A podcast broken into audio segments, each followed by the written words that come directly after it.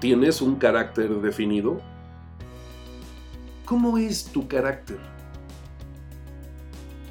Entendamos este término como el conjunto de cualidades, de comportamientos, de actitudes o las circunstancias que indican la naturaleza propia y personal que tú tienes. La forma de actuar, de pensar, de liderar, de afrontar, de decidir. Y eso es lo que te distingue de los demás. En resumen, es la forma en la que una persona se comporta frente a una situación en determinada circunstancia. Es muy fácil confundir carácter con temperamento, por lo que haremos las distinciones precisas.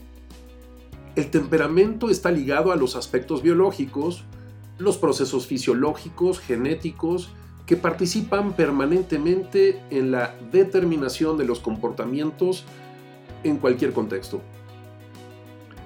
El carácter se constituye por los aspectos psicológicos que le dan forma a la personalidad, a las actitudes, a las respuestas, a las intervenciones y que además articulan creencias, hábitos y costumbres mismas que son la resultante de la educación, la idiosincrasia, el medio ambiente, el contexto social, la economía y la cultura. El carácter se fundamenta en la personalidad, en los aspectos psicológicos, ligado al temperamento, que son los aspectos fisiológicos, nuestras emociones y cómo aprendimos a fluir y soltar nuestros sentimientos y nuestros pensamientos, también está relacionado con el aplomo, con la seguridad y la certeza. Que esto es tema de otro podcast porque hablaremos de seniority. ¿Cuáles son los componentes básicos del carácter? Bueno, pues en primer lugar la forma en que se responde ante cualquier evento, ante cualquier estímulo. El manejo emocional que se tiene, que usualmente es el mismo. Nos comportamos de la misma forma en diferentes circunstancias. Y el tercero es el tipo de respuestas que siempre damos ante diversos eventos. Se dice que existen varios tipos de carácter. Sin pretender convertirlos en arquetipos o conductas negativas, hablaremos de los más reconocidos. Carácter apasionado el que es gobernado por los sentimientos y pensamientos, derivado de sus emociones, y puede, si no es capaz de parar y fluir y soltar, tomar decisiones precipitadas. Carácter apático.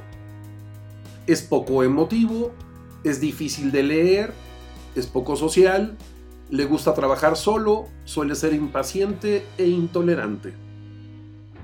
Carácter colérico. Es reactivo, se incomoda fácilmente, usualmente se reprime, pero su gestualidad y su corporalidad lo delata. Carácter sentimental. Suele ser pesimista, indeciso e inseguro. Su emotividad puede operar en contra cuando se desmoraliza y se aísla. Carácter nervioso modifican constantemente sus decisiones, se preocupan y alteran con enorme facilidad. Sus niveles de angustia y ansiedad, resultado de sus pensamientos y emociones recurrentes, los llevan a estresarse con gran frecuencia. Carácter amorfo. Son poco trabajadores, les gusta quedar bien con el mínimo esfuerzo, no son buenos administradores, suelen ser impuntuales y poco comprometidos, muy pocas cosas les interesan o les llaman la atención. Carácter flemático. Son tranquilos, calculadores, fríos, ordenados, les gusta meditar y reflexionar las cosas antes de tomar decisiones, les gusta la planeación, la estrategia, son buenos organizando y delegando. Sin embargo, la problemática personal de los demás los tienen sin cuidado. No son empáticos y se manejan distantes. Carácter sanguíneo. Está en la búsqueda permanente del reconocimiento, suele ser permisivo y no poner límites. Buscan la satisfacción personal a toda costa, no les gusta compartir información, conocimientos y experiencia. Suelen sacar provecho de las aportaciones de los demás, pero no les gusta trabajar en equipo. Y el carácter centrado en las personas. Su prioridad es ponerse al servicio de la organización o de los otros. Para que ello ocurra, seguramente ha transitado por más de uno de los caracteres anteriores.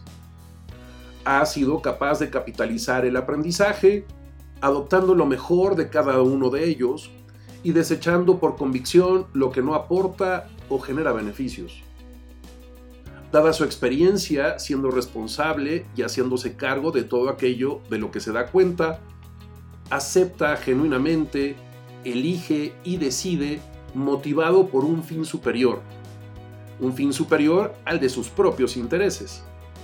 No son pasivos ni agresivos, procuran la asertividad, son tolerantes, pacientes, sin dejar de ser claros. Las personas que los rodean saben a qué atenerse. Ojalá y esto te lleve a la reflexión.